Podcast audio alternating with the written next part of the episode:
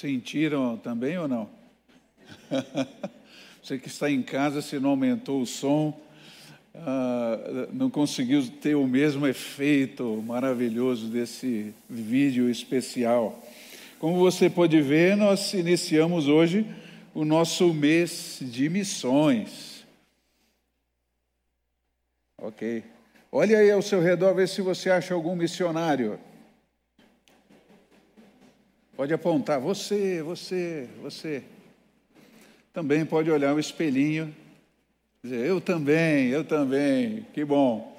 Nesse mês nós vamos trabalhar com cinco temas muito especiais para que você possa entender e refletir sobre como Deus está vendo o ser humano, depois o que ele quer dizer a esse ser humano, o resultado dessa mensagem pessoal de Deus, também como nós colaboramos com esse plano de amor como comunidade de fé, e finalmente, no quinto domingo, onde nós devemos empregar os recursos que Deus tem nos dado nessa ação missionária, nesse momento da história da Igreja da Borda, de missões no mundo, onde devemos empregar esses recursos. Vamos ver tudo isso juntos. Eu penso que vai ser um tempo muito especial, queridos. E desde já eu peço que você abra o seu coração, deixe que Cristo lhe fale pessoalmente. Uh, Peça a Deus que compartilhe com você quais são os pensamentos que Ele tem a respeito da sua vida, qual é o, o propósito da sua vida nesse mundo. Porque o Senhor plantou você nesse momento onde você está, seu trabalho na escola, na sua vizinhança, eh, nessa família que você tem, que o Senhor lhe fale profundamente, em nome de Jesus, é o meu desejo. E hoje nós vamos meditar um pouquinho sobre qual é a necessidade de missões, e eu quero começar aquecendo você né, nesse dia frio, lhe perguntando: o que você acha que Deus vê quando olha para o nosso mundo?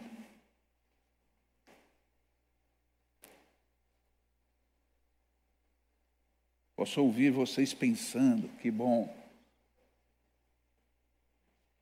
O que Deus sente quando olha para a nossa sociedade, queridos?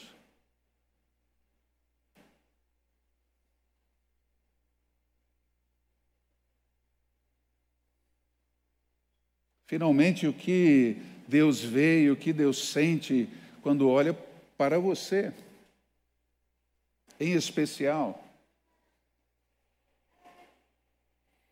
O texto bíblico de Romanos, capítulo 3, versos de 22 a 24, nos ajudará a responder essas perguntas a partir de um pensamento, que é este: o cristão consciente entende o que Deus sente. O cristão consciente entende o que Deus sente. Bom, eu, eu sei que é uma frase desafiadora mas você verá que é perfeitamente possível de ser vivida a partir do entendimento de Romanos capítulo 3, versos 22 a 24. Acompanhe comigo, por favor.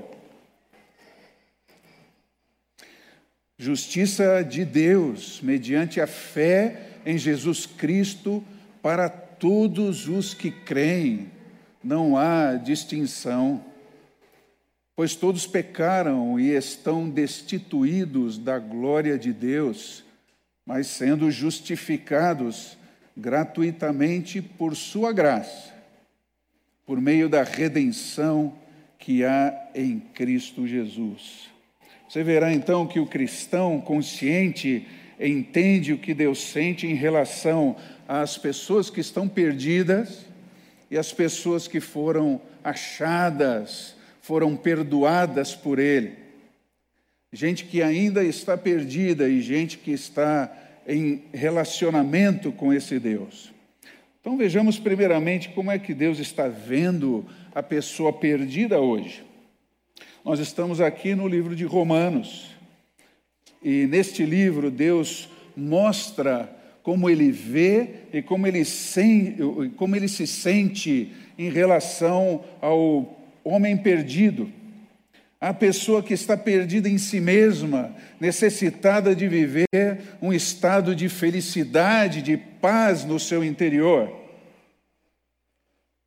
E lendo esse livro, você vai perceber que Deus vê perfeitamente essa grande necessidade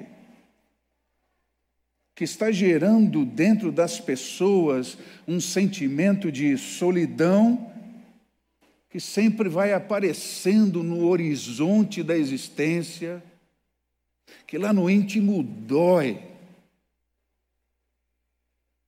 machuca e que precisa ser amenizado. E então, para explicar a esse ser humano o que é esse sentimento que ele tem desde muito tempo e como solucionar essa situação, é que Deus providenciou uma boa notícia. Ele chama essa boa notícia de Evangelho. Estamos aqui no livro de Romanos. E desde o início do livro, ele vem falando o que é esse Evangelho, de onde ele veio, qual é o seu propósito e, principalmente, qual é o efeito do Evangelho na vida do ser humano que o quer receber. Então, nos faz entender esse sentimento primitivo, constante, e também dá uma solução a ele. Se você olhar o capítulo 1 de Romanos, vai perceber, nesses primeiros 17 versículos só, ele menciona cinco vezes o Evangelho. É o Evangelho de Deus, é o Evangelho de Jesus, mas eu creio que um dos destaques é essa descrição que está aí no seu vídeo, do Evangelho como o poder de Deus para a salvação de todo aquele que crê. Louvado seja o seu nome. Bom, mas eu fico pensando, é, é salvação exatamente do quê? Do que, que ele está falando? Do que precisamos ser salvos? E o livro bíblico explica com cuidado, queridos, essa situação espiritual das pessoas que estão longe de Cristo, aqui no capítulo 3 e verso 23 dizendo que todos pecaram. Bom, quando se fala de pecado, ah, as pessoas têm uma série de preconceitos, não é verdade? É, poucos sabem definir exatamente o que é isso. Entendendo essa dificuldade, Deus também proliferou na Bíblia diversas definições para que as pessoas que lessem o livro pudessem entender o que ele queria dizer quando falava sobre o pecado. Certamente ele não tinha em mente os sete pecados capitais. Né? É algo muito mais interior, muito mais íntimo. Tanto é que, se você ler o Novo Testamento, vai perceber e vai encontrar cerca de 30 palavras diferentes para descrever o que é pecado e os seus efeitos. Para que você entenda exatamente como é que Deus vê e define isso. Também é interessante quando lê o livro de Romanos, que só o autor do livro, o apóstolo Paulo, empregou 24 dessas 30 palavras nesse livro. O que nos dá a perceber claramente a intenção que Deus tem de explicar muito bem todas as coisas para que esse homem perdido veja o que Deus está vendo. Agora é interessante também que todas essas palavras apontam para um caminho comum, que é esse, é o, é o rompimento do relacionamento do homem com Deus. Quando Deus pensa e vê pecado, ele, pensa nisso, nessa dissociação, nesse rompimento relacional. Tanto é que nós começamos a, a perceber os efeitos desse rompimento bem descritos na Bíblia com palavras como escuridão, trevas, ignorância, alienação, cegueira espiritual. Agora, você sabe o que é mais interessante ainda?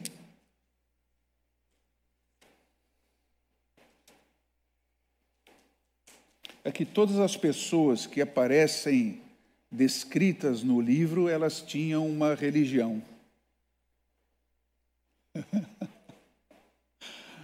Eu acho isso incrível. Mas Deus vai falando que esse caminho de religiosidade dessas pessoas não estava sendo eficaz no tratamento do maior problema que todos têm.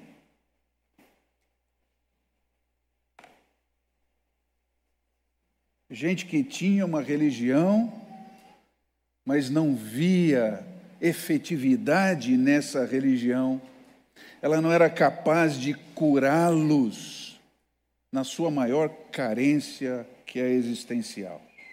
E você sabe que a palavra religião tem por significado básico é, religar o homem a Deus.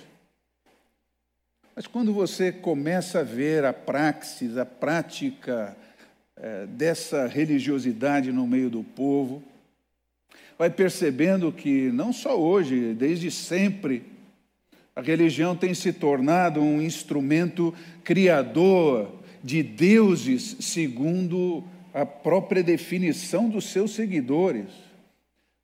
Usando uma uh, ilustração bíblica, a imagem e semelhança dos seus criadores. É uma projeção do orgulho pessoal de cada um deles. É assim que a gente encontra nessas religiões todas uma divindade posta num trono, criado por esse, por esse pessoal que entabulou essa religião, que é uma divindade que apoia, que engrandece, que dá identidade, que se manifesta naquela minoria, naquele subgrupo eh, social, naquela microcultura. E é assim que nós hoje encontramos o Deus dos brancos, o Deus dos afrodescendentes, o Deus dos orientais, dos que se devotam a consultar os astros no céu, o Deus dos psicodélicos, dos consumidores de autoajuda, o Deus dos que gostam da noite, que gostam do dia, uh, dos cuidadores de animais, o Deus dos heterossexuais, também o Deus do LGBTQIA, daqueles que têm fobia do escuro, o Deus dos ladrões. Encontramos o Deus dos viciados, dos alcoólicos, até o Deus dos moralistas, o Deus da filosofia humanista e assim por diante. E achei até outro dia o Deus dos ausentes. Quem não aparece também tem Deus, criou um Deus para si o Deus dos ausentes. Agora eu penso, olhando para cada vertente desse religiosismo, que existe entre eles um otimismo autoconfiante comum, que comunga desse mesmo tipo de tratamento à religião. Todas elas são muito parecidas em vez de esclarecer a mente dos seus seguidores, ela os aliena. Ela serve como um tampão, aquele que a gente põe para dormir, nos olhos. Não vê, não percebe o abismo que existe entre Deus e esse procedimento religioso. essa realidade mundial, queridos, deveria suscitar em nós um processo profundo de reflexão, sabe? Mas não, não a partir daqueles processos eh, psicológicos de autoafirmação do, nosso orgulho, que nós estamos certos, mas a partir da realidade que existe dentro de cada um de nós. E assim é que qualquer pessoa que se detém a olhar-se no espelho da alma, certamente irá enxergar o que Romanos descreve com tanta clareza. Esse texto está dizendo que não existe encontro, porque ainda nós vivemos buscando a solução para nós mesmos no lugar ou nas pessoas erradas. O texto diz que todos falharam, todos. Está faltando a esse todos a, a, luz da glória de Deus, sabe? Aquela centelha da luz do Criador que lhe toca, que lhe transforma de dentro para fora, que lhe faz gente nova todos os dias. É isso que o texto está dizendo. E é aqui, queridos, que está retratada com clareza a necessidade de se fazer missões hoje. Está aqui. É levar essa boa notícia de que Deus, o Deus da Bíblia, que não é um, um livro religioso, está longe de ser isso, mesmo enxergando a nossa realidade interior, de orgulho, de vaidade, uma realidade carente, de escuridão espiritual e relacional, de rompimento, de dissociação. Ele decidiu, na sua glória e no seu amor, curar o que estava quebrado. E aí o texto nos diz: sendo justificados gratuitamente por Sua graça, por meio da redenção que há em Cristo Jesus. Toda essa solidão, essa dissociação é curada, é, é transformada completamente, mas de dentro para fora, sabe? Vai ser quando você se olhar no espelho, vai perceber uma pessoa diferente, um jeito diferente de enxergar a vida, a si mesmo, de definir o que é amor. Vai começar a enxergar os defeitos e efeitos da sua religiosidade e vai poder se entregar a uma nova experiência completamente diferente. Então, nesses versículos, vimos até agora que não há pessoas melhores mas todas as pessoas estão vivendo um jeito de ser, um estado de ser. Deus olha e vê umas que estão perdidas em si mesmo, em si mesmas, e outras perdoadas, sabendo como Deus as vê e como Ele as recebe.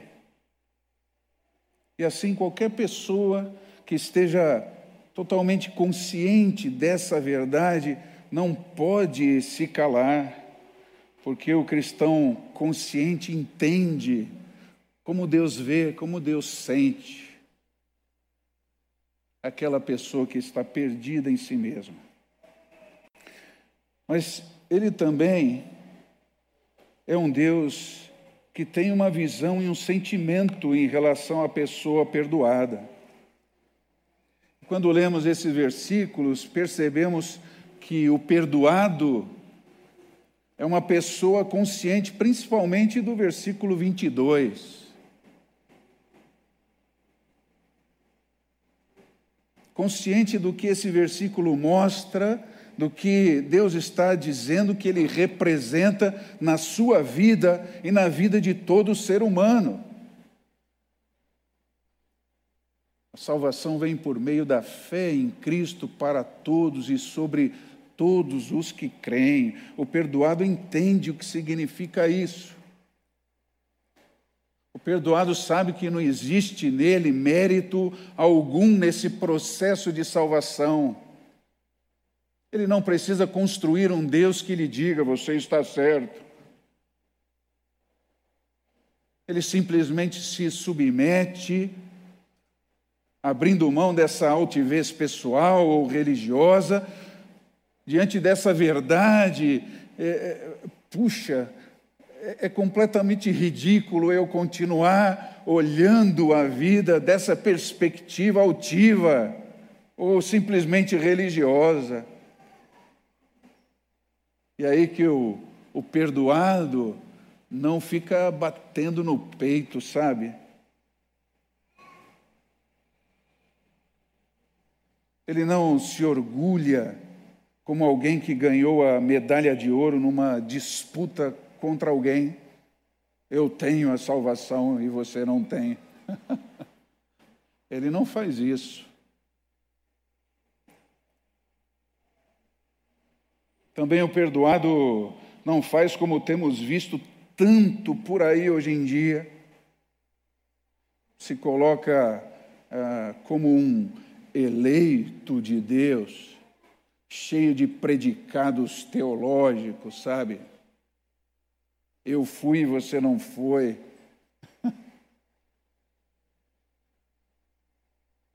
Achando que em si mesmo existe alguma coisa que pudesse seduzir a Deus e dizer: Eu mereço, tá?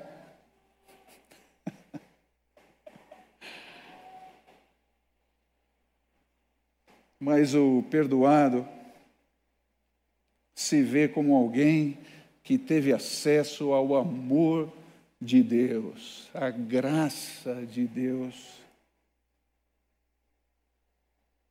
O perdoado entende que ele só se agarrou àquela boia de salvação que Cristo lançou para ele nesse mar onde ele se afogava, mar de escuridão, de falta de recursos ele percebe que foi a morte sacrificial de Jesus que possibilitou a ele ser declarado justo por Deus. A pessoa perdoada sente o que Deus sente quando ele lê e entende esse versículo, queridos.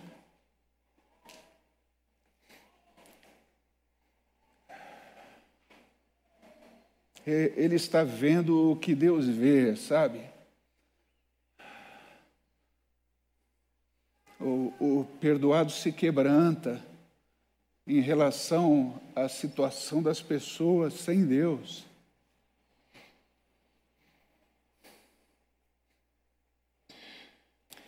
É, pessoas que precisam receber a boa notícia, gente que já tem a possibilidade de voltar-se para Deus, porque a justiça de Deus é para todos e sobre todos aqueles que creem. Perceba que não precisa ter uma religião, mas precisa ter um relacionamento. É diferente. Então, querido perdoado sabe que todos precisam saber. o, o, a quebra do relacionamento com Deus alcançou a todos mas a justiça graciosa de Deus também está disponível a todos, basta exercer fé. Então, o perdoado sente desejo de falar, falar a todos que a fé aqui indicada, o, o que ele fala sobre crer, é uma verdadeira confiança em Cristo, é, naquilo que ele fez pelas pessoas, por Ele, é, é entregar sua vida completamente, é abandonar-se nas mãos de Cristo. Eu quero seguir, eu quero receber essa salvação que o Senhor está me dando, eu entendi essa mensagem. É disso que o perdoado precisa falar. O perdoado vai dizer para as pessoas que agora a gente não olha mais para dentro de si, buscando justiça e justificativa, porque o olhar agora está fixo em Cristo e é Ele que é suficiente para nós.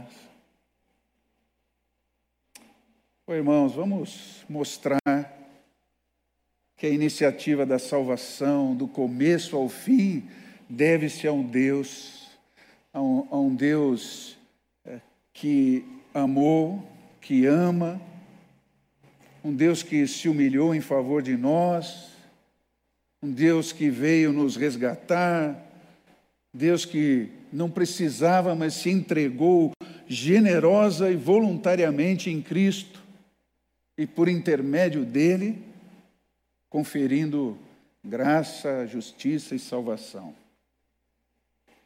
Vamos dizer às pessoas que elas são bem-vindas. Oh, você é bem-vindo, você é bem-vinda para desfrutar todo o amor que Deus tem por você, a presença de Deus. Você pode chegar, não, existem atravessadores, é, é, é um contato pessoal, direto, é você e Ele. Não precisa rituais, não, não, não precisa aprender orações, não tem um, um jeito de se fazer, só vai lá e abre o coração. Seja bem-vindo, seja bem-vinda. É, nós não sabemos quem irá receber essa boa notícia e querer voltar-se para Deus. Por isso é que nós lançamos sementes sempre, onde for. O que Deus vê quando olha para o nosso mundo, queridos? O que o Senhor sente quando olha para o nosso mundo? Enquanto, enquanto as pessoas estiverem carentes da glória de Deus, afastadas do desfrute da conexão com Cristo, do relacionamento que proporciona transformação no presente e glorificação no futuro, teremos adiante de nós a necessidade de missões. Agora, como é que nós vamos responder a essa necessidade? Ó Senhor, que possamos ver o que o Senhor vê e sentir o que o Senhor sente.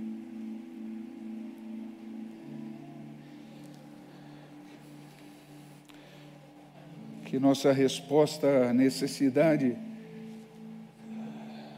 das pessoas seja uma só.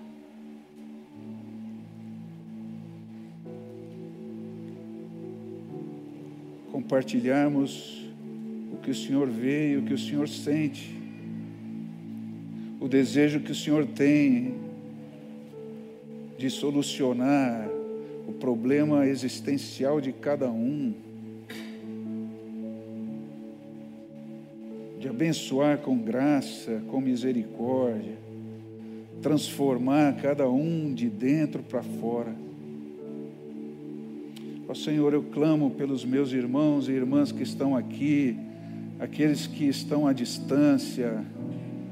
Ó Senhor, mova o nosso ser, tira-nos, Senhor, do conforto de uma vida já salva. Implanta em nós o, o que o Senhor está sentindo, como o Senhor tem visto para que nós também saibamos que a tarefa continua, que a necessidade está presente na nossa frente, adiante de nós. Que possamos ser resposta, que possamos ser solução. Em nome de Jesus, Senhor. Em nome de Jesus. Amém, queridos. Que você seja resposta. Que eu seja resposta Diga aí para a pessoa ao seu lado que você seja a resposta, irmão, que eu também seja. Hã? E ao participarmos da ceia do Senhor, junto com o Renato, possamos ter isso em mente. Em nome de Jesus.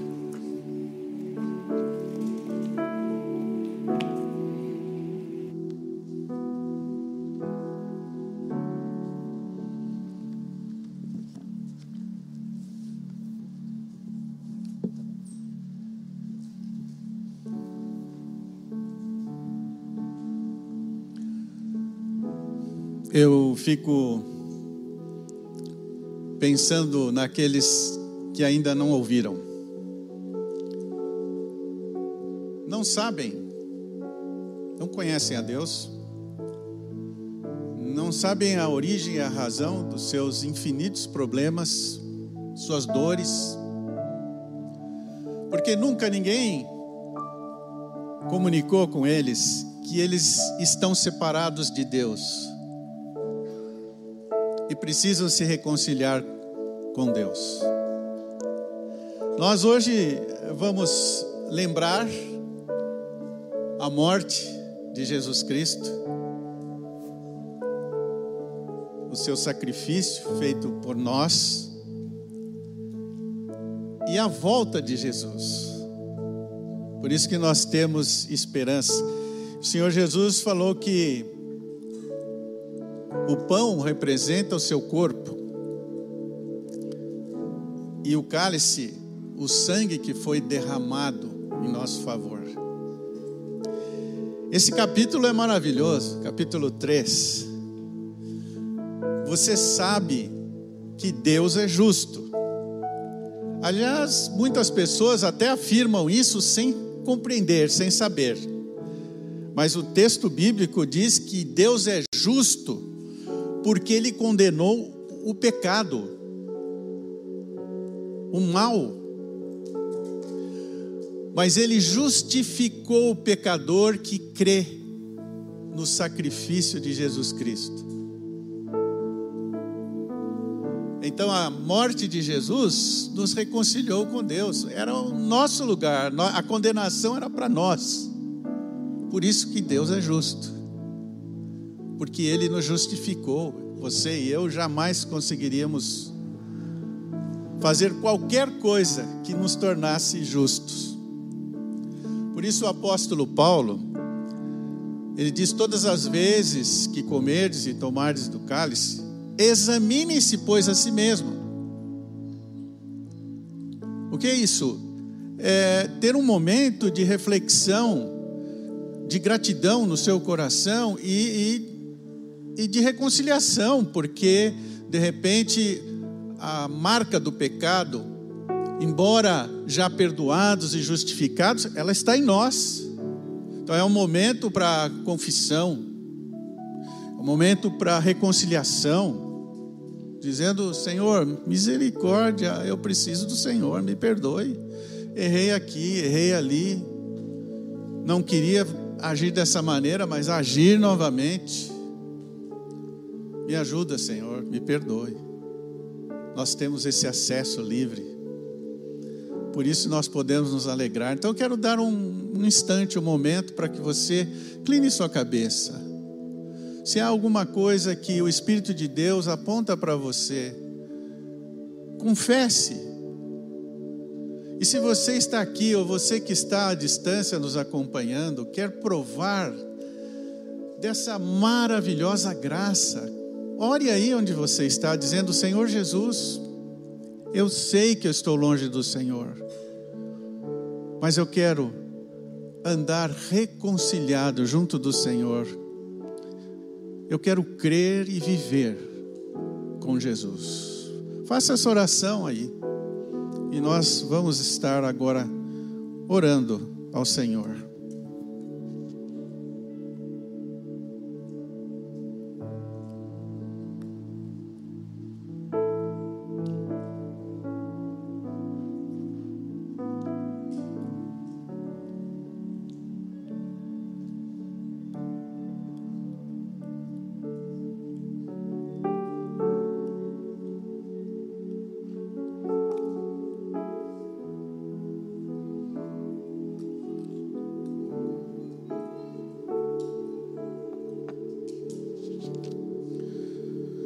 Senhor Deus, estamos aqui juntos, reunidos como igreja, alguns presencialmente, outros à distância, mas todos nós queremos agradecer essa obra de amor, de reconciliação, que fomos unidos ao Senhor por Jesus Cristo Essa é a nossa fé, essa é a nossa segurança. E nós sabemos ainda, ó Deus, que há muitos que ainda não podem participar da mesa do Senhor, porque ainda não ouviram, não conheceram a justiça do Senhor, condenando o pecado e justificando o pecador, trazendo liberdade trazendo vida a todo aquele que crê no nome de Jesus. Por isso, ó Deus, recebe nossa gratidão nesse momento. Em nome do Senhor Jesus. Amém. Quero convidar a todos que peguem o pão, comam o pão e tomem do cálice nesse instante.